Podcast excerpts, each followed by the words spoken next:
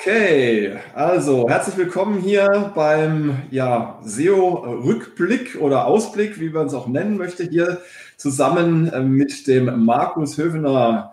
Äh, schön, dass du da bist, Markus. Ja, grüß dich. Hi.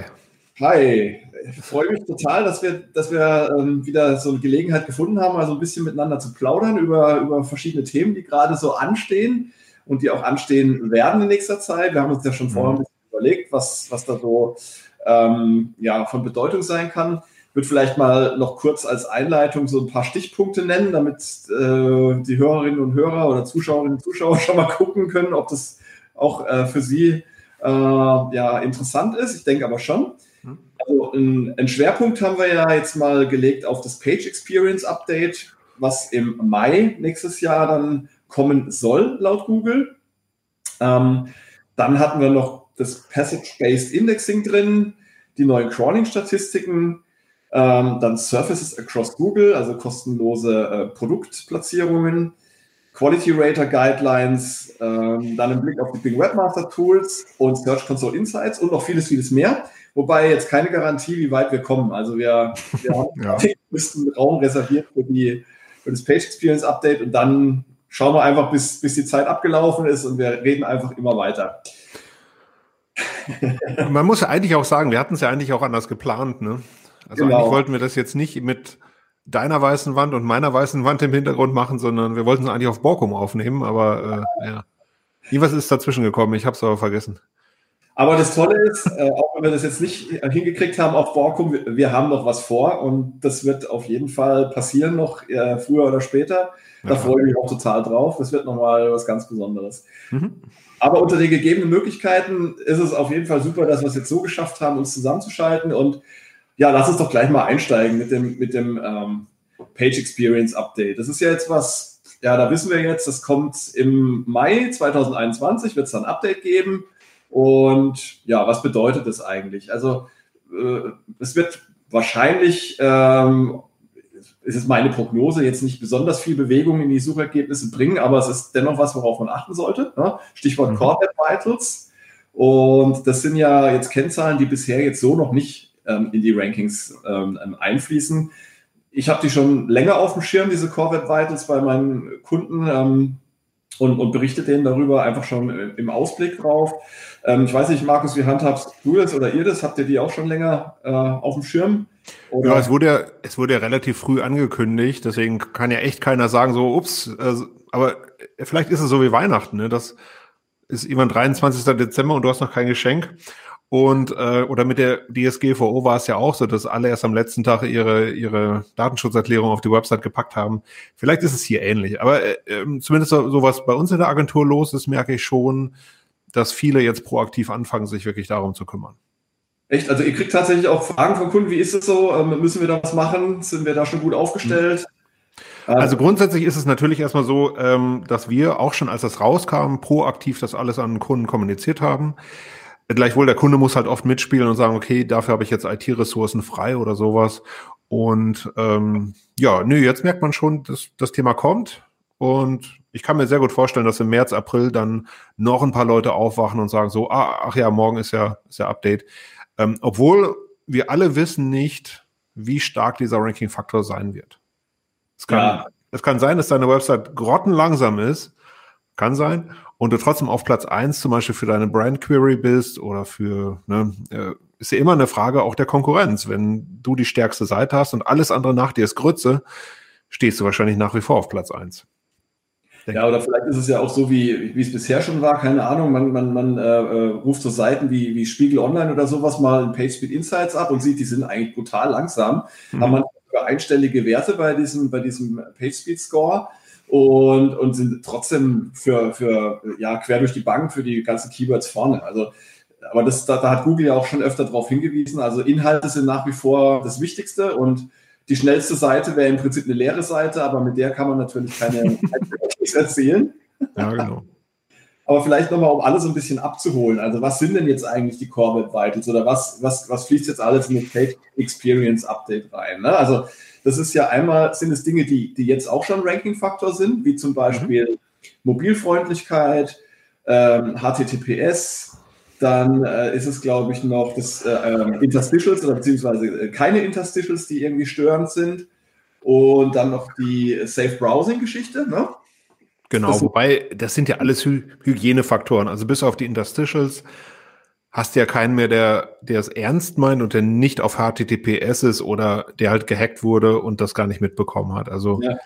das zählt da zwar alles rein, aber ich, ne, also also wer da seine Hausaufgaben nicht gemacht hat, der muss über die Core Web Vitals auch nicht mehr nachdenken. Ja klar, das ist richtig, genau. Aber eben, wie du sagst, diese Core Web Vitals, die kommen jetzt eben dazu und das sind im Moment, glaube ich, drei Kennzahlen. Das ist einmal der Largest Contentful Paint, also mhm. praktisch die Zeit, bis das größte Seitenelement geladen ist, ähm, wenn ich das so richtig verstanden habe. Und das ist dann praktisch so etwas, äh, daraus lässt sich dann schließen auf die Gesamtladezeit. Ne? Ähm, dann haben wir den First Input Delay, glaube ich, also bis eine Seite dann wirklich das erste Mal reagiert beim Laden auf Nutzereingaben. Mhm. Richtig. Und dann haben wir noch den, und das ist eine, eine, relativ neue und spannende Kennzahl, diesen ominösen Cumulative Layout Shift, CLS, der sozusagen angibt, ähm, ja, ob es beim Laden zu plötzlichen oder unerwarteten Verschiebungen von Elementen auf der Seite kommt. Und das finde ich ziemlich spannend, äh, gerade wenn man da mal so ein bisschen reingeht in die Analyse, weil da, da merkt man zum Beispiel, ne, dass gerade so Sachen wie, keine Ahnung, Werbebanner oder irgendwelche, irgendwelche äh, äh, ja, äh, Grafiken, die sich dann plötzlich so aufschieben, dass die dann echt einen enormen Einfluss haben können auf diesen, auf diesen CLS. Ähm, habt, äh, also habt ihr da, äh, habt ihr da mal schon so ein bisschen äh, bei euren Kunden geguckt? Gibt es da größere Probleme bei diesen Core Web Vitals, insbesondere beim CLS, würde mich mal interessieren. Also bei dem CLS, bei den Projekten, in denen ich jetzt drin war, war es eigentlich relativ oft ein Problem. Vor allem, ähm, also wir relaunchen gerade eine eigene Website und haben natürlich vorher auch die Core Web Vitals in die Anforderungen reingeschrieben für die Entwickler und auch da gab es Probleme. Und ich persönlich würde sogar denken, dass unter diesen drei Metriken der CLS auch der schwierigste ist, auch weil er am schwierigsten zu diagnostizieren ist. Weil der Largest Contentful Paint, das guckst du dir in Webpage Test.org an oder so und siehst halt, okay, nach zweieinhalb Sekunden äh, ist das meiste geladen. Oder halt du siehst ja wirklich auch, was, was hält das Laden jetzt wirklich auf. Oder auch das, das Rendern und so. Wo sich jetzt was verschiebt, das finde ich ist relativ schwer zu sehen. Und äh, da finde ich, gibt es auch noch sehr wenig Hilfe von Google selber dazu. Weil ich glaube, äh, jetzt klar, Leute wie wir, die auch ich sag mal, das ganze Zusammenspiel verstehen aus äh, HTML, CSS, JavaScript, Bilder, Fonts und so, okay. Die haben da vielleicht noch ein Verständnis für, aber wenn du jetzt irgendjemand da draußen dir holst, der einfach wenig Ahnung von den ganzen Sachen hat, der wird erstmal einfach wie ein, wie ein Ochs vorm Berg stehen und wahrscheinlich nicht wissen, was er damit machen soll. Denke ich auch. Also, ja. also da sehe ich nur, CLS ist, ist für mich eigentlich das, das größte Problem und der First Input Delay ist natürlich dahingehend ein Problem. Ich meine, was, was bremst so eine Website aus? Und häufig ist es ja eine Unmenge von JavaScript-Gedöns. Und JavaScript-Gedöns wieder rausnehmen, ist natürlich auch ein fürchterlicher Aufwand. Ich meine, wenn du, wenn deine Website langsam lädt, ja, dann packst du den Cache rein, machst den CDN. Ähm, ich hatte eben noch ein Beispiel, da hatte einer oben einen Mega-Slider drin mit 5 mal 500 Kilobyte großen Bildern. Du sagst halt, okay, Slider geht nicht mehr. War vorher auch schon Mist, aber jetzt ist recht nicht. Ähm, das kannst du machen. Aber so JavaScript auszudünnen, also zu gucken, welchen Code benutze ich eigentlich auf keiner meiner Seiten, ähm, schwierig. Und ob sich der Aufwand dann auch lohnt, ist noch die andere Frage. Denn, und das vielleicht so noch, noch als wichtigen Punkt, du weißt ja eigentlich nie so richtig, wie stark du abgewertet wirst. Also eigentlich müsstest du ja gerne, müsstest du ja so ausrechnen können, hey, für die Optimierung, das kostet mich jetzt vielleicht drei Manntage und dafür verliere ich vielleicht 10.000 Besucher im Monat. Und dann könntest du dir ausrechnen, ob es dir den Aufwand wert ist. Ähm, das, das sagt dir aber keiner. Das, das halte ich auch für problematisch. Also ich, ich, mir geht es da auch wie dir. Also wenn ich jetzt gerade äh, mal so eine Seite mir anschaue und ich sehe dann, der CLS ist zum Beispiel zu hoch oder der LCP, Largest Contentful Paint, und dann ähm, kriegt man ja meistens so Empfehlungen wie, überflüssiges JavaScript entfernen oder äh, Ausführung des Hauptthreads dauert zu lange. Ja? Und äh, dann äh, kann ich natürlich dem Kunden das sagen und ähm, äh, dann äh, kann er sich mal schön damit beschäftigen. Im Idealfall schaut man dann vielleicht noch in die Chrome Developer Tools rein und, und sieht vielleicht noch, welche, welche Dateien da beteiligt sind. Aber gerade diese JavaScript-Sachen, das ist ein, ein mega Gefrickel. Und da sehe ich das auch wie du. Also wenn man, bevor man da jetzt unzählige Personentage reinsteckt, muss man echt erstmal oder sollte man so ein Gefühl haben, was, was habe ich denn am Ende davon? Und äh, nutze ich das nicht vielleicht lieber äh, die Zeit und das Geld, um, um meine Inhalte zu verbessern? Und ähm, ja. das ist, ja, das ist alles noch so ein bisschen, ein bisschen nebulös, wie ich finde. Ja. Und äh, beim CMS, ich meine, was man da machen kann, da, da gibt es, glaube ich, in PageSpeed Insights gibt es zumindest mal noch so einen Hinweis, ähm, welche Elemente zum Verschieben äh, des Layouts beigetragen haben. Da kriegt man dann immer so ein paar Diffs oder, oder, oder, oder auch Grafiken angezeigt. Das ist, finde ich, ganz praktisch. Ähm, da kann man zumindest mal sagen, okay, äh, wenn es jetzt irgendeine Grafik ist, dann reserviere ich halt vorher den Platz auf der Seite, welche der Größe der Grafik entspricht oder so. Ja. Genau. Aber es ist alles wirklich, gerade das ist, schon so ein bisschen Frickelarbeit, würde ich mal sagen. Ja. Mhm. Und vielleicht auch so Tool-unterstützungsmäßig. Die ganzen Tools arbeiten halt seitenbasiert. Also gerade wenn du jetzt gucken willst, welchen JavaScript-Code nutze ich äh, auf keiner meiner Seiten, dann helfen dir die meisten Tools nicht, weil sie eben sich nur eine Seite angucken können. Ja. Es gibt zum Glück so, äh, Sidebulb macht das zum Beispiel ganz nett, die haben diese, diese Code-Coverage, dass sie wirklich sagen können, okay, nachdem wir alle Seiten gecrawlt haben, was wird in keiner Seite verwendet? Aber auch das, da geht es dann um die crawlbaren Seiten und nicht zum Beispiel, was passiert jetzt im Checkout, was der Crawler ja gar nicht gesehen hat. Ne? Also das halte ich echt für, für sau schwierig und ich weiß nicht, ob alle diesen Pfad beschreiten wollen, weil er halt sehr, sehr steinig wird oder ob man da nicht eher sagt, beim nächsten Relaunch oder so, dann gehen wir das Thema lieber groß an und äh, überprüfen nochmal grundsätzlich, äh, ne, ob wir jetzt die jQuery-Bibliothek wirklich komplett reinladen müssen. Hm, weiß ich jetzt noch nicht. Typischerweise nicht. Also eine Alternative, die man natürlich auch sich überlegen kann, wäre zu sein, man bietet äh, seine Seiten zumindest soweit es ähm, geht als AMP oder AMP an, weil ähm, mhm. in dem Fall ist es ja auch so, dass sich das wirklich positiv auf diese Core Web Vitals auswirken kann. Es, es geht ja immer um die Werte, die beim, beim, beim Kunden ähm, gemessen werden. Und wenn jetzt eben äh, die, die äh, Besucher da äh, AMP-Seiten sehen, dann sind die natürlich meistens schneller. Und AMP lässt sich ja relativ einfach umsetzen, zumindest wenn du jetzt irgendwie WordPress oder, oder, oder ja. Drupal-Seite hast. Dann Plugin reinhauen. Äh, und natürlich auch nur, wenn du nicht irgendeine bestimmte Funktionalität haben musst, äh, Nutzerinteraktion. Ja. Also für so Infoseiten, Newsportale und so ist es, glaube ich, eine Option dann kann es schon interessant sein. Aber sobald du dann ans Eingemachte musst, ist es dann halt, kann es echt unangenehm werden. Mhm. Ja. Aber gut, das ist auf jeden Fall, wir dürfen gespannt sein. Mal gucken, ob sich das so entwickelt wie jetzt äh, damals, ich glaube 2014 war es, oder? Bei sogenannten Mobile Gaddon Updates, wo ja auch alle gedacht haben, jetzt geht dann irgendwie im April die Welt unter oder so. Mhm. Und was hat sich getan? Irgendwie gefühlt nichts, gar nichts, oder? Gar nichts, nee. Ja. Also im, im Prinzip, um sich das anzugucken, also man könnte ja vorher im April, also Ende April, sich immer mal Websites heraussuchen, weiß nicht, 100 Stück, von denen man weiß, dass sie besonders schnell sind, 100 von denen man weiß, dass sie besonders langsam sind. Das sollte nicht schwierig sein, die zu finden. Um dann halt zu gucken, wie groß ist denn jetzt so die Ranking-Verschiebung im Schnitt. Mein Gefühl wäre allerdings, dass da jetzt nicht so wahnsinnig viel bei rumkommen wird. Gleichwohl, ja. ähm, ich weiß nie, ob ich dem glauben soll oder es heißt ja auch immer, eine schnelle Website bringt dir auch mehr Conversions oder vielleicht weniger Abbrüche. Ich weiß nicht, ob, ob das immer so stimmt, wie es da gerne kommuniziert wird. Ähm, ich meine, es sind alles so nette Zahlen und äh, ich habe selten erlebt, dass eine Website, die vielleicht für mich eine halbe Sekunde zu langsam ist, dass ich sofort äh, abbreche und sofort den nächsten Shop suche oder sowas. Das, deswegen glaube ich diesen Zahlen jetzt nicht unbedingt. Ja, ich glaube, das hängt auch ein bisschen mit der Seite an, die du aufrufst. Also wenn jetzt, ich glaube, wenn du auf eine Seite gehst, die du noch nicht kennst und, und zu der du noch nicht so ein Vertrauen aufgebaut hast, dann ist vielleicht deine Toleranz so ein bisschen geringer bei, bei Wartezeit und dann gehst du mhm. vielleicht weiter. Aber wenn, wenn du jetzt, sagen wir mal, äh, auf Amazon gehst, ja, und, und dann dauert es halt drei Sekunden, bis die Seite lädt. Ich glaube, die wartest du dann trotzdem, diese drei Sekunden. ja, das ist echt ja. ein bisschen fies, aber es ist so, ja weil du willst halt, du weißt halt, was du da hast und ähm, da spielt halt viel das Vertrauen und die Marke und alles mit rein, würde ich mal sagen. Mhm. Also spannend bei dem ganzen Page-Speed-Thema finde ich noch so den Unterschied zwischen User-Data oder Lab-Data und Field-Data, ähm, weil natürlich auch egal oder abhängig davon, welches Tool du dir anguckst, du auf komplett andere Daten schaust.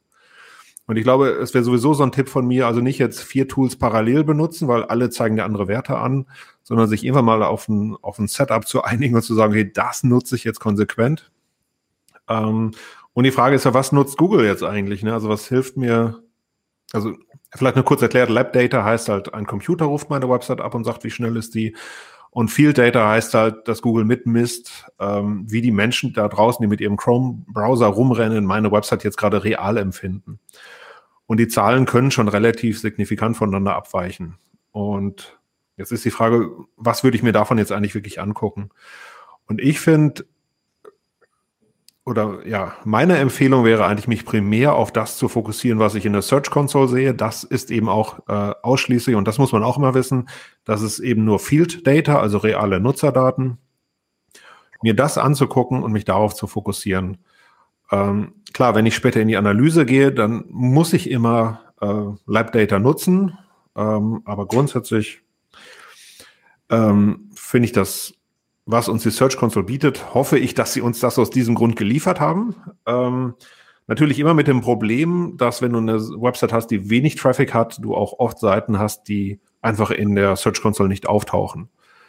Aber da hatten wir ja auch den Fall, dass Google dann gesagt hat, ja, äh, wir brauchen gar nicht für jede Seite Daten, sondern dann holen wir uns diese Daten aus ähnlichen Seiten. Also wenn du 1000 Blogbeiträge hast und für 100 Blogbeiträge hat Google Daten, dann haben sie für die 900 halt keine, aber das können sie ja aus dem Schnitt aus den 100 können sich das relativ einfach herleiten. So würde ich erstmal rangehen an das Thema, also Search Console eben primär äh, begutachten. Das sagt dir dann ja auch konkret, welche Grenzwerte du wie stark verlässt. Dann kannst du daran arbeiten und kannst dann sagen, erstes über Überprüfungen starten oder sowas, dass die Search Console dann halt 30 Tage lang prüft, ob der Wert sich wirklich signifikant verbessert hat. Ja, man muss da irgendwie systematisch rangehen. Also bringt natürlich auch nichts, jede einzelne Seite dann da ähm, zu überarbeiten oder ranzugehen. Ähm, und ja, meistens gibt es ja auf Websites so ähm, bestimmte Bereiche oder Kategorien, die dann sehr ähnlich sind, äh, hast du ja gesagt. Also keine mhm. Ahnung, wenn du einen Blog hast zum Beispiel, dann ist der vielleicht schneller als, als jetzt die Produkt-Landing-Pages und dann, dann kann man die ja auch so ein bisschen separat betrachten. Also was ich noch echt praktisch finde, das ist ähm, die Funktionalität, die es jetzt bei Screaming Frog auch gibt, ähm, mhm. die die PageSpeed ähm, API anbinden und bekommt dann also sowohl die, die Lab Data als auch die Field Data ähm, mit ähm, reingezogen und dann kann man das schön da auch sortieren und schauen, welche Seiten sind jetzt da besonders langsam oder besonders schnell. Ähm, das ist sehr genau. hilfreich genau. und einfach, ja. Und du kriegst ja auch in im Frog auch direkt die Empfehlungen, kannst du dir auch schön exportieren. Muss man immer dran glauben. Also vieles davon ist, glaube ich, eher so Kaffeesatzleserei, aber ähm, Hauptsache hast du erstmal Empfehlungen und weißt, woran es liegt. Wobei ich finde, selbsterklärend ist das alles nicht. Also ich glaube, dass jemand, der sich mit jetzt mit null Erfahrung und null Wissen dran setzt, da eigentlich auch relativ schnell äh, verloren ist bei der ganzen Geschichte. Ja, aber ich meine, für irgendwas muss es ja auch äh, Leute geben, die man fragen kann. Absolut. Ich wüsste nicht wen, aber. Ich auch nicht. Aber ich habe gehört, da gibt es solche Leute soll es geben. Irgendwo. Ja, also, genau. Wenn ich jemanden treffe, sage ich dir Bescheid. Okay.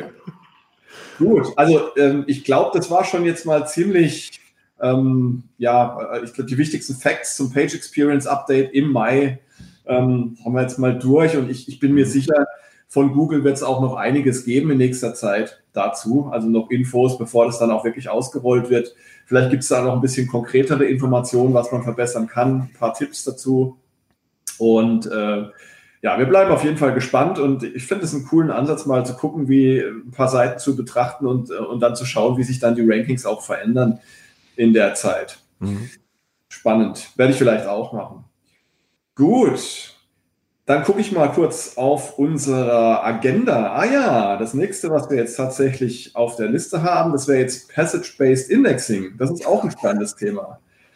Ähm, bloß auch da wieder die Frage, wie wirkt sich's aus? Also schwer zu beurteilen, oder? Ja, es war ja in meinen Augen vor allem einfach ein unglaublich gutes Beispiel für beschissene Kommunikation, weil, weil ich also das, was Google erst kommuniziert hat, klang ja so, wir, wir indexieren jetzt nur noch Teile von Seiten und den Rest schmeißen wir weg. Ähm, überhaupt das Passage-Based Indexing zu nennen, ist eigentlich fachlich vielleicht falsch, aber ähm, nee, ich glaube, die Hausnummer, die ja kommuniziert wurde, es betrifft ungefähr sieben Prozent aller Suchanfragen. Aber es wird ja eigentlich nur dazu führen, und so verstehe ich das Ganze, dass eben wenn es eine Seite gibt, auf der es zum Beispiel einen konkreten Absatz gibt, der eine Frage sehr explizit beantwortet, losgelöst von der Qualität von dem Rest der jeweiligen Seite, dass diese Seite dann stärker nach oben rutscht, als sie es traditionell getan hätte. Und das sorgt ja eigentlich im besten Fall nur dafür, dass du halt wirklich auch eine, ja, ein gutes Suchergebnis bekommst. Und das, ich kann mir auch vorstellen, dass es eher natürlich wieder was ist, was extrem im Longtail stattfindet. Das heißt, im Worst Case siehst du es zum Beispiel in der Search Console gar nicht, weil der Longtail da ja überwiegend in der, in der, ähm, in den Leistungsdaten gar nicht mal stattfindet. Ja, ich fand so ein bisschen, ehrlich gesagt, so wie, so wie Bird im letzten Jahr, ähm, das sind so schöne Themen, wo man sich mit beschäftigen kann und sich angucken kann, so was, was machen die denn bei, da bei Google und wo denken die so drüber nach? Aber ich glaube, wir SEOs haben immer noch so im Hinterkopf so, so diesen, diesen alten Trigger, der äh, vor zehn Jahren auch mal super funktioniert hat wo kann ich mich da irgendwo reinfuchsen, ne? wo kann ich irgendwo das System bescheißen. Ähm, und dafür taucht das Ganze hier einfach nicht. Punkt. Ja, also ich, ich glaube auch, das war am Anfang wirklich so ein bisschen, ähm, ein bisschen aufgebauscht worden und, und letztendlich, so wie ich es verstanden habe, ist es jetzt so, also wenn, wenn, selbst wenn du jetzt so eine Seite hast, die jetzt so ein Gemischtwarenladen ist, auf der, sagen wir mal, auch drei verschiedene Themen ähm, behandelt werden, die vielleicht jetzt gar nicht so ähm, ja, kongruent sind, dass Google dann besser in der Lage ist als vorher, da das, das Stückchen rauszupicken, was jetzt für eine bestimmte Suchanfrage einfach ähm, gut ist. Das heißt also, schlecht strukturierte Seiten könnten tendenziell vielleicht jetzt ein bisschen Vorteile haben mhm. gegenüber Seiten, die jetzt ohnehin vorher auch schon gut strukturiert waren. Ähm, was jetzt natürlich nicht heißen soll, äh, im Umkehrschluss, dass man jetzt keinen Wert mehr legen sollte auf äh, saubere Seitengliederung und thematische Also das wäre, glaube ich, verkehrt. Aber ich sage mal, für die, die jetzt ja bisher da noch nicht so, noch nicht so toll drin waren, jetzt ihre Seiten so äh, fokussiert thematisch einzugrenzen, da könnte vielleicht das ein oder andere jetzt bei rausspringen. Aber mehr ist es, denke ich, auch nicht. Ich könnte mir vor allem vorstellen, dass es so Foren zum Beispiel positiv betrifft. Also du hast so eine Seite und da sind irgendwie 20 Antworten drauf und eine ist die Hammer-Antwort auf deine Frage. Und dass die dann eben besser nach oben gespült wird, obwohl die anderen 19 Antworten Grütze sind. Ähm, ja, aber das ist ja auch nur für den Nutzer und ja, ich finde es jetzt nicht so spannend. Ja, aber mit Foren ist genau, das ist ein gutes Beispiel. Ähm, früher hatte ich mal so eine Zeit, da habe ich mir gedacht, oh, es kommen zu viele Ergebnisse aus Foren äh, irgendwie in, in, in, Google. Jetzt ist es so ein bisschen besser geworden in letzter Zeit, aber es gab mal so eine Zeit, da haben mich diese, diese Forenergebnisse echt genervt, weil ähm, das ist, hat jetzt aber wahrscheinlich auch weniger was mit diesem äh, Passage-Based Indexing zu tun, sondern also mir geht es halt so, für bestimmte Fragen will ich halt gerne ähm, Expertenantworten haben und, und nicht irgendwie, was jetzt der, der Nutzer da draußen irgendwie denkt, was es sein könnte. Ja, also keine Ahnung. Mhm. Mag vielleicht so für so ähm, Haushaltstipps oder so, da ist es bestimmt super, einen Foreneintrag zu kriegen. Aber wenn ich jetzt, äh, klassisches Beispiel, medizinische Suchanfragen, ja, jemand ist ein Hypochonder und möchte nach Symptomen googeln ähm, und, und wissen, was er hat, dann äh, ist es wahrscheinlich nicht so gut, einen, äh, irgendeinen Forenbeitrag zu kriegen, sondern vielleicht doch eher äh, einen Beitrag von einem Facharzt oder sowas. Abgesehen davon, dass man Symptome nie googeln sollte. Das mhm. kann ich als verfolgter Hypochonder sagen. Habe ich mir auch abgewöhnt. ja. Aber äh, zurück zum Thema. Ähm, mhm. Also das, äh, im Moment sieht es ja eher so aus, dass dieses Passage-Based äh, Indexing, dass es ja schwerpunktmäßig auch gerade in Richtung Featured Snippets sich auswirkt. Ne? Ähm, und noch gar nicht so klar ist, ob das jetzt auch oder wie stark es die organischen äh, Suchergebnisse, also die, die normalen, sage ich jetzt mal, Suchergebnisse betrifft. Ja. Wird sich mit der Zeit auch zeigen dann. Gut, ja, dann Passage-Based Indexing. Dicken Haken dran. Mhm. Und äh, weiter geht's gleich mit dem nächsten Thema. Und da muss ich mal wieder auf meine Spiegelliste schauen. Ah ja, die neuen Crawling-Statistiken. Ganz aktuelles Thema. ja. Nutze die schon fleißig.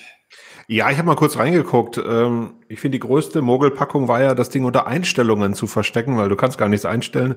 Also das fand ich äh, UX-mäßig ein bisschen seltsam. Ja. ja. Ansonsten fand ich schön mal reinzugucken. Ich meine, du siehst ja ähm, gerade auch zum Beispiel, wie viel Zeit verschwendet der Googlebot damit, neue Seiten aufzunehmen oder äh, alte bestehende Inhalte zu aktualisieren. Ist alles nice to know. Ähm, re relevant finde ich diesen Host-Status, den sieht wahrscheinlich auch ehrlich gesagt nicht jeder.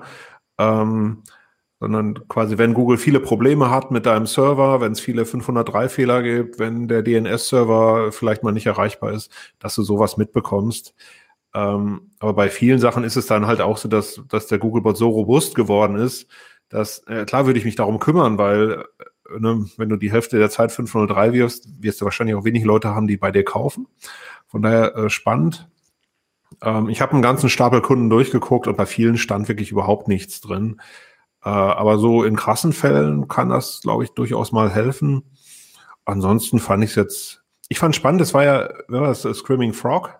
Oder, genau, Screaming Frog, ja, die haben ja die Zahlen abgeglichen, äh, was in den Logfiles stand und was in den Crawling-Statistiken stand. Und es hatte relativ wenig miteinander zu tun. Also es gab so eine Abweichung, glaube ich, irgendwie um die 30, 40 Prozent.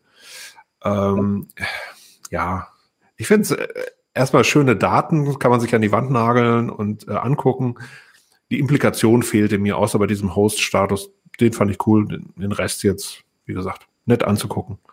Ja, geht mir auch so. Also ich, mal drauf gucken und ansonsten regelmäßig checken würde ich eigentlich auch nur diese Übersicht da und, und äh, eben diesen Host-Status, weil ich da witzigerweise vorhin gerade mal bei so einem Routine-Check äh, tatsächlich eine Auffälligkeit gesehen habe. Da gab es also dann wirklich im Lauf der letzten Woche, ich glaube, 6% der, bei 6% der Abfragen gab es Serverprobleme. Also zumindest mal was man mal ein bisschen hinterher sein kann und mal in die Logfiles schauen kann. Mhm. Ansonsten, ja, dass, dass die Abrufe oder die Zahl der Abrufe noch nicht so ganz der Realität entspricht. Das, ähm, ich glaube, das ist auch einfach der Neuheit dieses Tools noch so ein bisschen geschuldet. Das wird sich hoffentlich noch so ein bisschen normalisieren. Ähm, und ansonsten muss man es halt einfach als Stichprobe betrachten und ähm, also hoffen oder davon ausgehen, dass es zumindest mal, dass sich daraus Schlüsse ziehen lassen, trotz mhm. allem. Aber ich glaube auch, es gibt, äh, es gibt wichtigere Funktionen ähm, in der Search Console. Schön ist aber, dass jetzt nach und nach alles rüberwandert ne, in, die, in die neue Search Console. Es fehlen ja immer noch einige ja, nach und nach ist lustig, echt. Also, ja. Ich meine, über welchen Zeitraum reden wir jetzt? Zwei Jahre? Ich weiß gar nicht, wann hat das angefangen? Seit wann gibt es die neue Search Console? Also ich glaube, dass wir mittlerweile bei zwei Jahren angekommen sind und es gibt immer noch die, die alten Funktionen und ja. Ja. Der äh, Internationalisierungstool äh, äh, oder die Href-Lengths, ich glaube, die werden, oder? Die werden, nee, warte mal, äh, das URL-Parameter-Tool. Das, genau. das wird gar nicht mehr aktualisiert, wenn ich die Erinnerung habe. Genau, dann Robots.txt-Tester fehlt, glaube ich, noch. Und noch so ein paar andere. Ja. ja. Also es zeigt wirklich, wie, wie wichtig Google die Search Console sein muss. Also wenn, weil so komplex erscheint es jetzt nicht. Ich klar weiß ich nicht, was hinter den, hinter den Kulissen alles passieren muss. Ähm, aber wenn man sich zeitgleich den Innovationsgrad dieses Unternehmens in Sachen Google Ads anguckt und dann schaut, dass sie zwei Jahre, es in zwei Jahren nicht schaffen, dieses URL-Parameter-Tool rüber zu kopieren, dann glaube ich, zeigt das ganz klar, wo der Fokus liegt, nämlich nicht bei den Webmastern. Ähm, aber ich glaube, dass jetzt, ähm, zumindest hatte ich mal kurz mit John Müller gesprochen, der da jetzt auch nicht sonderlich zufrieden war mit der Performance, ähm, dass das, ja, es macht halt irgendjemand in diesem Riesenunternehmen und offensichtlich hat es einfach keinen Fokus. Ja, also ich meine, er hat, er hat ja da auch schon, äh, ich glaube, in einem der letzten Webmaster Hangouts oder äh, SEO Office Hours heißt das ja jetzt, hm. er muss auch nur noch lachen darüber, wenn, die, wenn, wenn das angesprochen wird. Er, er nimmt es auch mit Humor, was bleibt immer anderes übrig.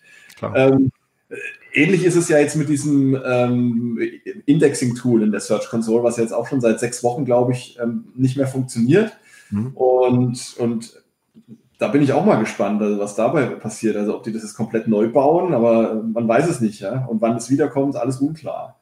Mhm. Und das glaube ich, also ich persönlich finde es jetzt echt nicht so wichtig, weil es gibt ja andere Möglichkeiten, auch Seiten indexieren zu lassen und crawlen zu lassen. Aber es, anscheinend ist dieser Leidensdruck bei vielen doch so hoch, ähm, mhm. dass da, ich glaube, das ist so eins der, der, oder eine der größten Fragen, die viele umtreibt zurzeit, warum auch immer. Mhm. Muss man abwarten. Aber vielleicht ähm, wäre das ein guter Bogen, den wir jetzt spannen können, mal kurz, auch wenn es thematisch in unserer Liste ein bisschen weiter hinten liegt, äh, zu den Bing Webmaster Tools. Mhm. Weil ich habe so das Gefühl, dass bei Bing-Microsoft der Fokus doch oder, oder die Priorität ein bisschen höher ist, äh, was dieses Webmaster-Tools äh, angeht oder diese Webmaster-Tools, weil die haben ja echt ein paar schicke neue Features rausgebracht in letzter Zeit. Ne? Also äh, ich finde, es ist ein äh, nach wie vor ein spannendes Tool, war es auch vorher schon. Ähm, ist für viele jetzt nicht so einfach Tool Nummer eins, weil Bing ist einfach hierzulande nicht so relevant. Aber was ich wirklich spannend finde, ist, dass du wirklich die, ähm, die Konkurrenz-Link-Daten hattest. Das heißt, klar, wenn du jetzt eine Link-Datenbank hast, dann brauchst du das Ding nicht. Aber ich sag mal, für all die Leute da draußen, die 0 Euro ausgeben wollen, war es ein, war's ein gutes Ding, wo du deine Website mit, ich glaube, zwei Konkurrenten gegenlaufen lassen kannst und kannst gucken, wer verlinkt denn auf meine Konkurrenten und noch nicht auf mich. Und das ist einfach eine Funktion, die ich großartig fand und auch diesen Side-Scan, wo der eben einmal über die Website rauscht und dir dann Empfehlungen gibt ähm, für 0 Euro. Absolut geiles Ding und dafür wird es wahrscheinlich einfach noch viel zu selten genutzt hierzulande. Das ist echt total schade. Also ich, ich muss auch gestehen, ich nutze es so gut wie nie. Und ähm, ja, weil einfach der Fokus bei uns auf, auf Google äh, liegt und, und ähm, man schaut höchstens mal so interessehalber bei Bing rein und da würde ich mir echt auch wünschen, dass ich das so ein bisschen mehr verteilen würde und dass vielleicht Bing oder andere Suchmaschinen, es gibt ja auch noch mehr, ja, äh, Ecosia zum Beispiel sollte man da mal noch nennen ähm, und viele weitere mehr, dass die, dass der Markt einfach so ein bisschen bunter wird bei uns auch. Ähm, das, das wird es auch für uns noch mal ein bisschen interessanter machen und spannender machen. Mhm. Das, da hätte man einfach mehr, ja, noch mehr, äh, noch mehr Spielraum und Raum auch was auszuprobieren.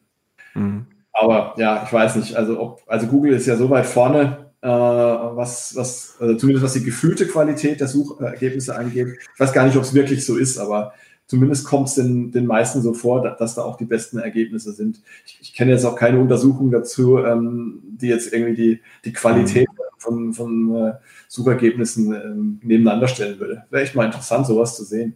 Ja. ja. Also es gibt schon so Untersuchungen, ich habe es jetzt auch nicht mehr ganz im Kopf. Ähm, für die ganzen Smart Speaker und so wird das ja schon relativ oft gemacht. Äh, ich meine, ist, ist jetzt hier nicht so ein Thema, aber ich glaube schon, dass das jemand das mal verglichen hat. Ich glaube auch, dass Google grundsätzlich da noch im Vergleich zu Bing auch wirklich vorne ist. Ähm, gleichwohl glaube ich jetzt, wenn einer mal irgendwie Google bei dem einen Ding runterkratzt und Bing oben drauf schreibt, ne, also die tauschen einfach mal einen Tag lang, vielleicht wird es gar nicht so vielen Leuten auffallen.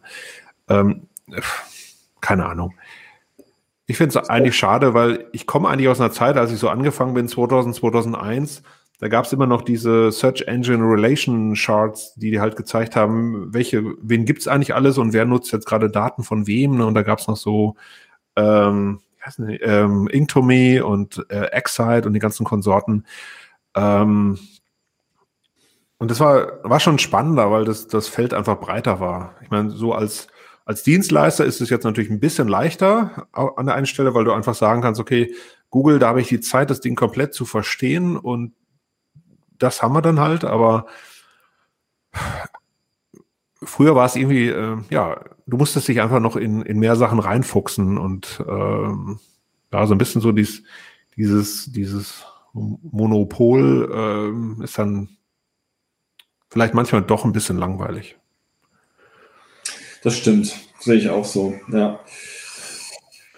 Ja, Verzeichnisse spielen ja auch keine Rolle mehr. Ich meine, früher hast du ja nicht, hast du ja zwei, drei Suchmaschinen gehabt oder so und dann noch diese ganzen Verzeichnisse, die ja auch noch sehr frequentiert waren. Ja. ja. Äh, aber ja, heute ist alles nur noch, noch Google, äh, beziehungsweise ja, in, außer jetzt, ich weiß nicht, China, glaube ich, ist es äh, Baidu, in Russland ist es noch ein bisschen Yandex, aber ansonsten eigentlich fast global Google. Ja. Mhm.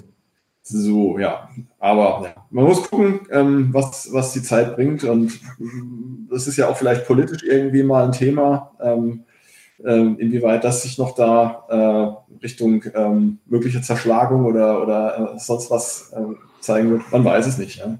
Hm. Schauen wir mal. Wir können da auch wieder nur in die Glaskugel schauen. So. Ja, oh ja, jetzt haben wir auch ein schönes Thema noch hier. Google Quality Rater Guidelines. Hm.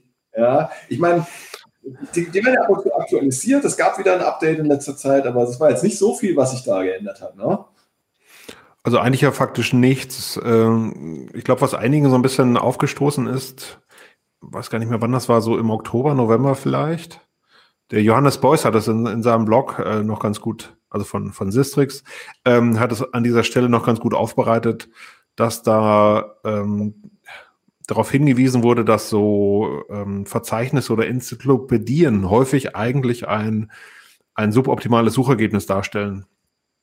Und dass daraus halt gefolgert wurde, dass in Zukunft es diesen Websites vielleicht eher an den Kragen geht, äh, also rankingmäßig.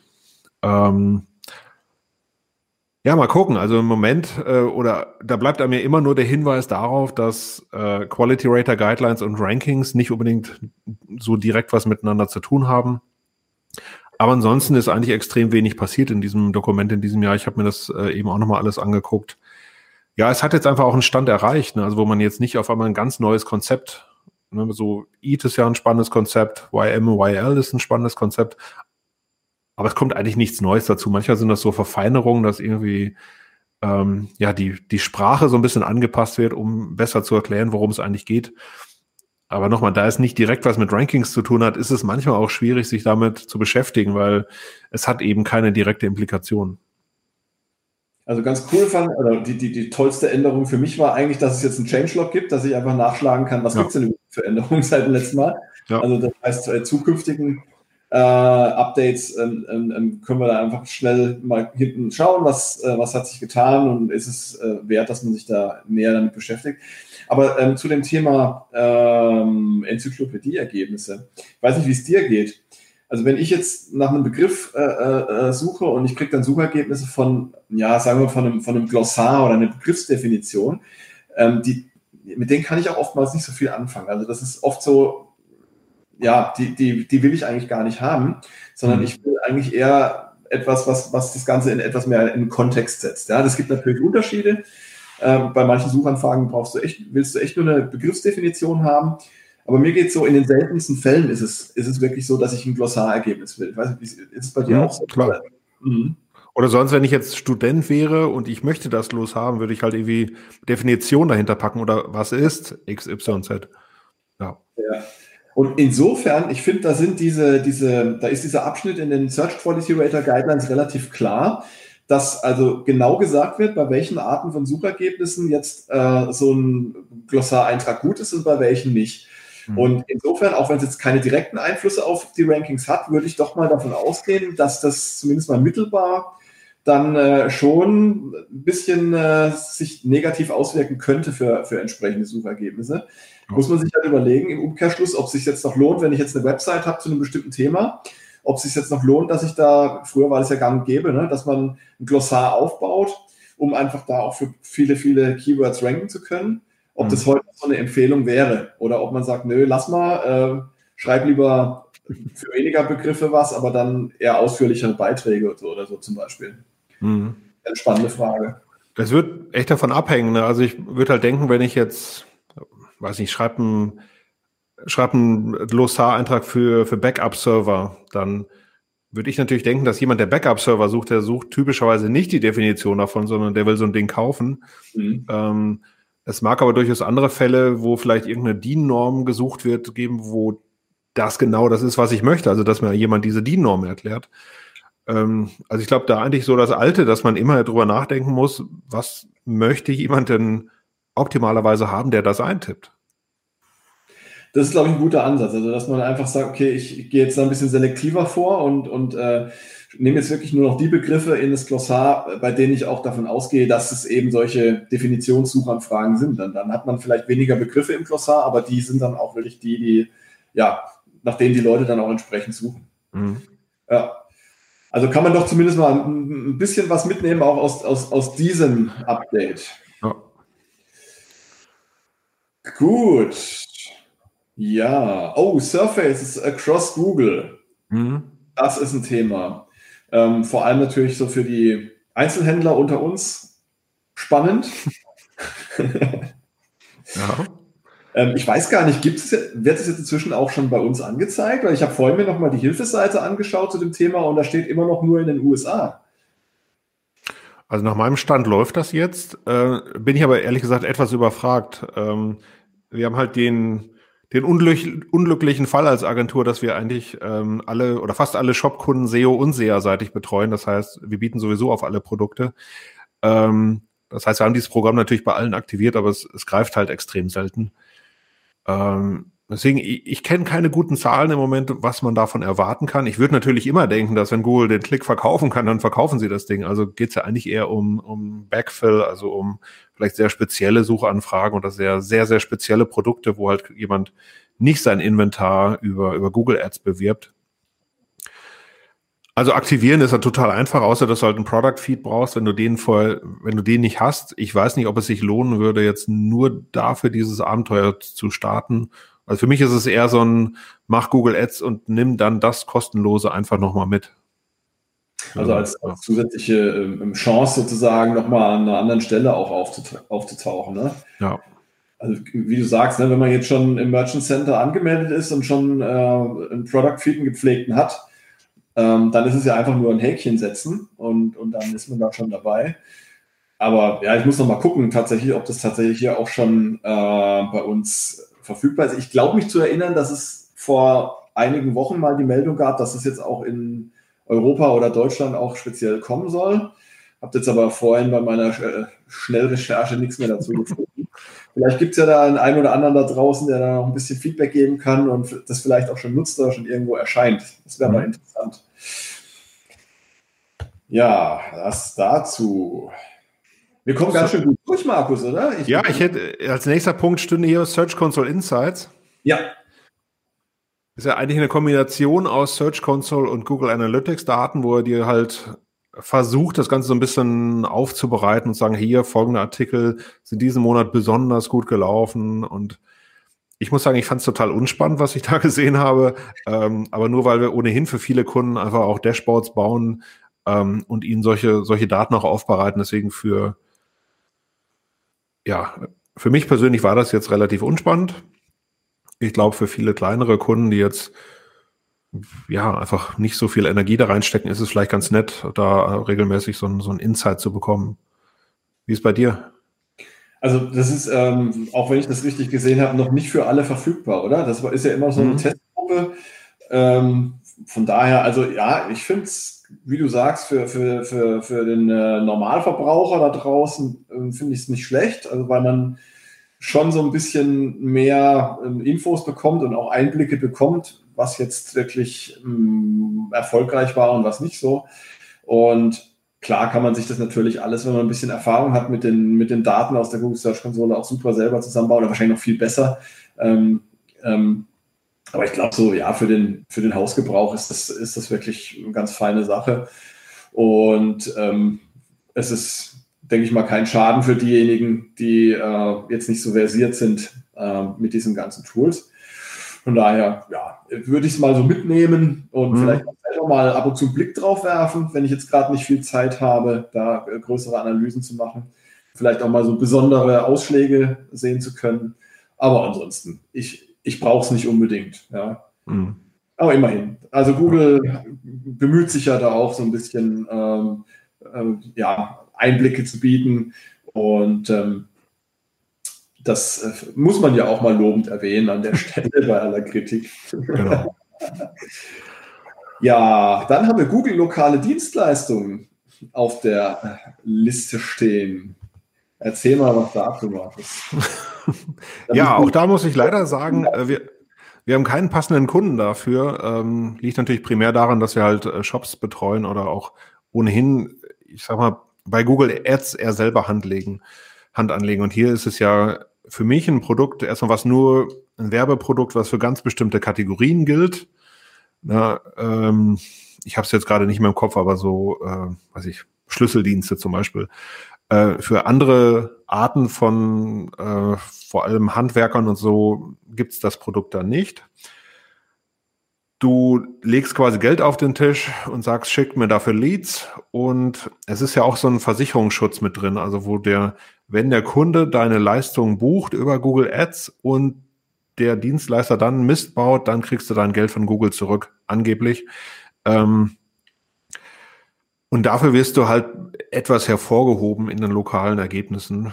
Also hauptsächlich ist es für mich eigentlich ein Werbeprodukt, das sich an, an äh, Kunden richtet, die sich eigentlich mit Online-Marketing nicht sonderlich beschäftigen wollen, sondern die genauso wie sie einfach eine Lokalzeitung durchbuchen oder so, jetzt halt sagen, okay, ich stecke meine 500 Euro im Monat, stecke ich in Google lokale Dienstleistungen, äh, kriege meine 20 Neukundenanfragen im Monat, bin damit total happy, weil ich mich um nichts kümmern muss. Also ähnlich, ähnlich so wie es ein Google AdWords Express damals äh, war, so ein, so ein Einsteigerprodukt. So würde ich es im Moment sehen. Hat aber jetzt nichts zu tun mit diesem, ähm, es gibt ja jetzt auch so, so ein Quality Badge oder wie das heißt jetzt bei ähm, ähm in, in, den lokalen Suchergebnissen, ne? Wo, die man, glaube ich, für 50 Euro oder Dollar im Monat kaufen kann. Das ist was anderes, ne? Nee, nee, also das ist schon, schon genau das. Also du kriegst dann halt quasi dieses, diesen Haken in den Suchergebnissen. Okay. Ähm, ja, ich habe zu wenig Erfahrung damit. Also ich habe mit ein paar Leuten gesprochen, die Kunden hatten, die das nutzen, aber die waren alle noch selber ganz am Anfang. Also ich würde jedem nur raten, sich anzugucken, welche Kategorien da unterstützt werden. Äh, wenn du in eine dieser Kategorien reinrutscht, dann kannst es, ähm, dann kann man es ja mal ausprobieren.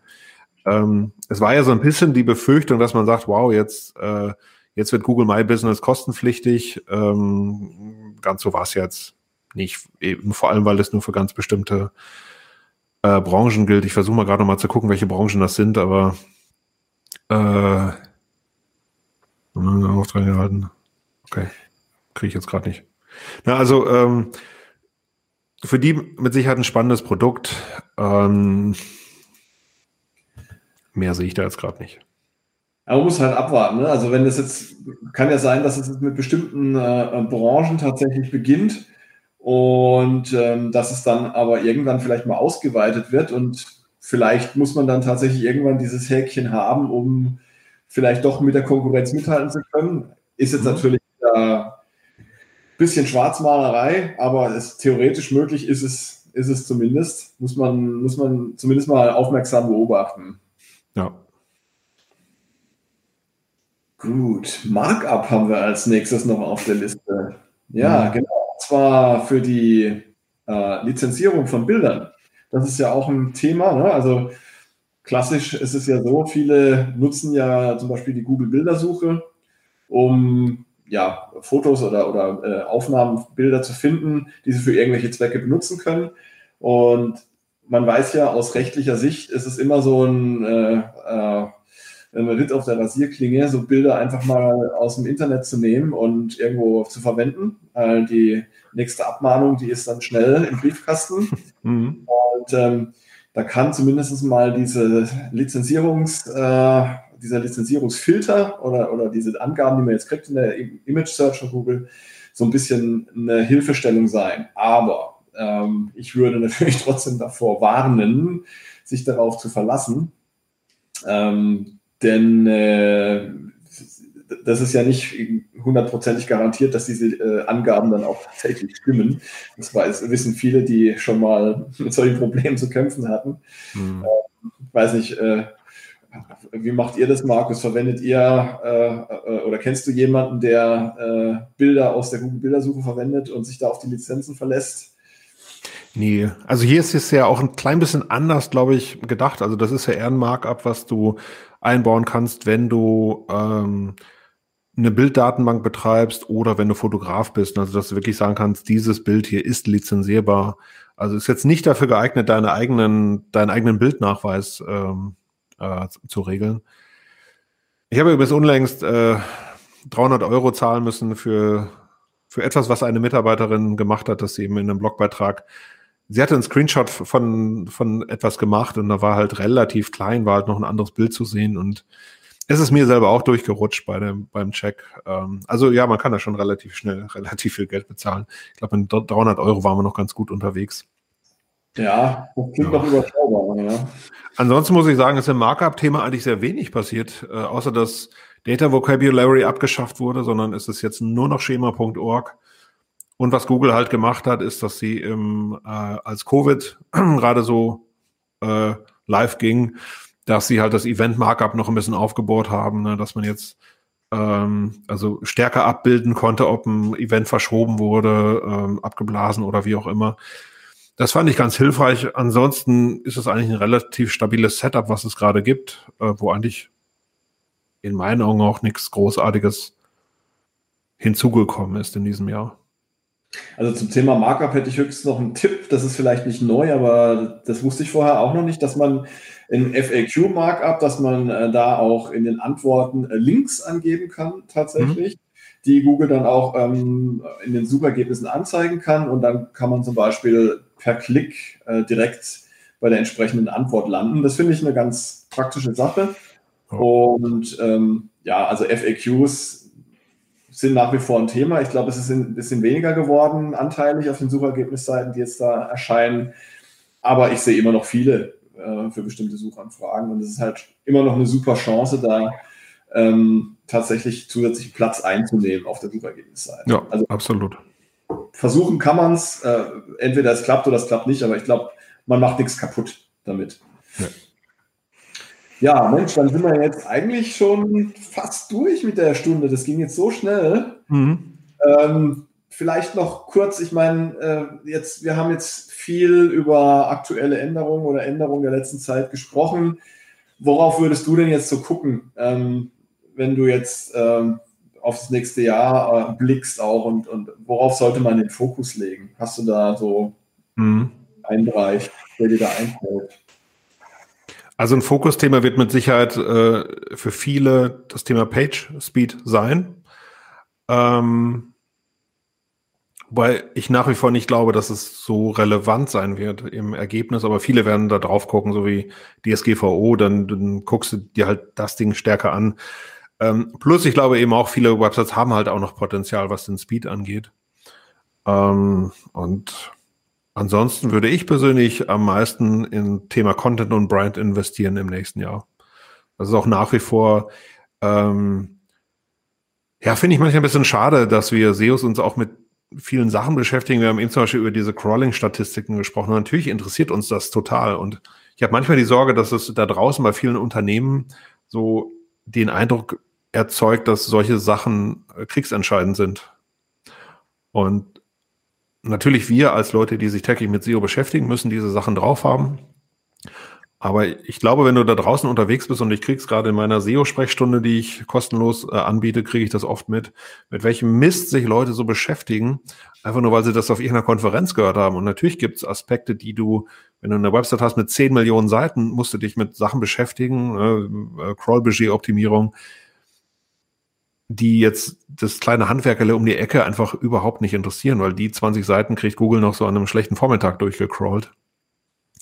Ähm, ja, also mein Fokus wäre wirklich ähm, vor allem Content und Brand und ehrlich gesagt am meisten sogar noch auf Brand. Ich glaube, das haben so die wenigsten auf dem Schirm, dass sie wirklich auch auch wirklich online sind, dass sie wirklich ähm, ja jetzt nicht nur eine Website haben, sondern auch online stattfinden, dass sie wirklich erwähnt werden. Auch diese ganzen Themen wie Eat, das ist ja immer wieder das Gleiche. Ne? Also, dass du nach draußen gehst, deine Nase in den Wind hältst und dann sagst so, dafür stehe ich. Das wollte ich gerade sagen. Also, das, ja.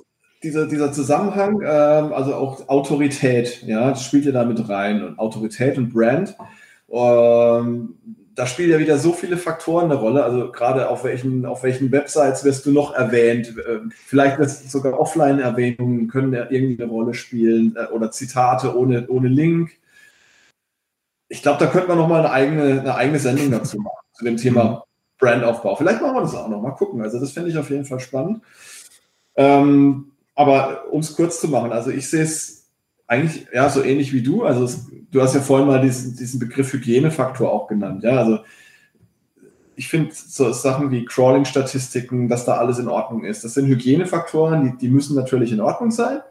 Ähm, denn wenn es mit dem Crawlen nicht funktioniert, dann, dann helfen dir auch gute Inhalte nichts. Ähm, aber das Augenmerk sollte man natürlich schon legen auf auf die Qualität der Inhalte und dass die äh, Inhalte auch zu den Bedürfnissen der Nutzer passen, dass man informationsorientierte Suchanfragen bedienen kann mit den passenden Inhalten, dass man transaktionsorientierte Inhalte bedienen kann, dass man auch versteht, was, was, die, was die Leute da draußen wollen und dass man das dann auch versucht abzubilden auf, auf der Seite. Und äh, da muss einfach der meiste, das meiste Herzblut auch einfließen. Und äh, ich glaube, dann ja. man sich dann größten Gefallen. Ja. Mhm, also nichts umwerfend Neues eigentlich, ähm, aber ich glaube, das wird auch immer weniger, dass es so revolutionäre Änderungen gibt oder sowas. Wir haben jetzt nicht einmal Voice Search gesagt in dieser Sendung, jetzt habe ich es aber doch gesagt. Und damit ist es auch schon wieder vorbei. Mhm. Ich glaube, ich können jetzt echt mal so langsam von der Agenda streichen. Na, ich glaube, spannend ist das Thema so in Grenzen schon, aber häufig wird dann sowas eine Zeit lang zum Trendthema gemacht, wird komplett überhöht. Jetzt sind wir in einer Phase, wo es einfach, äh, ja, einfach nicht mehr spannend ist. Und die Wahrheit, glaube ich, ist einfach irgendwo dazwischen. Ja. Also natürlich suchen viele Leute da draußen mit Voice. Also wenn ich mir meine Kinder angucke, die, die tippen das nicht mehr ein, die quatschen nur noch mit dem Smartphone. Ähm, und natürlich auch die ganzen Smart Speaker und so. Alles gut. Ich glaube nur, es ist nicht so dieses, es war auch nie, glaube ich, das mega relevante Thema. Ja, denke ich inzwischen auch. Super, Markus. Dann ja, hat mich wirklich sehr gefreut, diese Stunde jetzt hier mit dir zu verbringen und, und uns auszutauschen. Und ähm, ja, also man merkt nur eins, es wird nicht langweilig. Die Themen gehen uns nicht aus, ne? Also. Nee, glaube ich auch nicht. Also ich habe ich habe auch nochmal das Jahr Revue passieren lassen. Ich mache immer so, ein, so eine Zusammenfassung des Jahres, so also als Seminar und so, äh, so im Kopf denkst du immer, ist ja eigentlich nicht viel passiert. Aber wenn du es dir dann anguckst, merkst du so, ja, doch, äh, eben nicht alles diese Game Changer, ne, wo du jetzt alles über den Haufen schmeißt, aber schon Sachen, die du dir angucken solltest. Und ähm, auch toolseitig ist viel passiert. So ein Screaming Frog, neue Version und so, alles coole Sachen. Und sich damit in der Tiefe zu beschäftigen, ähm, ja, da kannst du schon Zeit mit verbringen. Ne? Und vor allem, es macht nach wie vor Riesenspaß. Also ich finde es immer noch super spannend und motivierend und äh, ja, ja, so wird es gehen. Cool. Also vielen, vielen Dank. Ähm, danke dir. Danke auch allen, die zugehört, zugeschaut haben oder die noch zuhören und zuschauen werden. Und ja, dann äh, euch eine schöne äh, Weihnachtszeit, wenn ihr das jetzt noch vor Weihnachten hört, beziehungsweise äh, eine gute Zeit, wann auch immer ihr das hört. Macht es gut und äh, bis bald. ciao. ciao. ciao.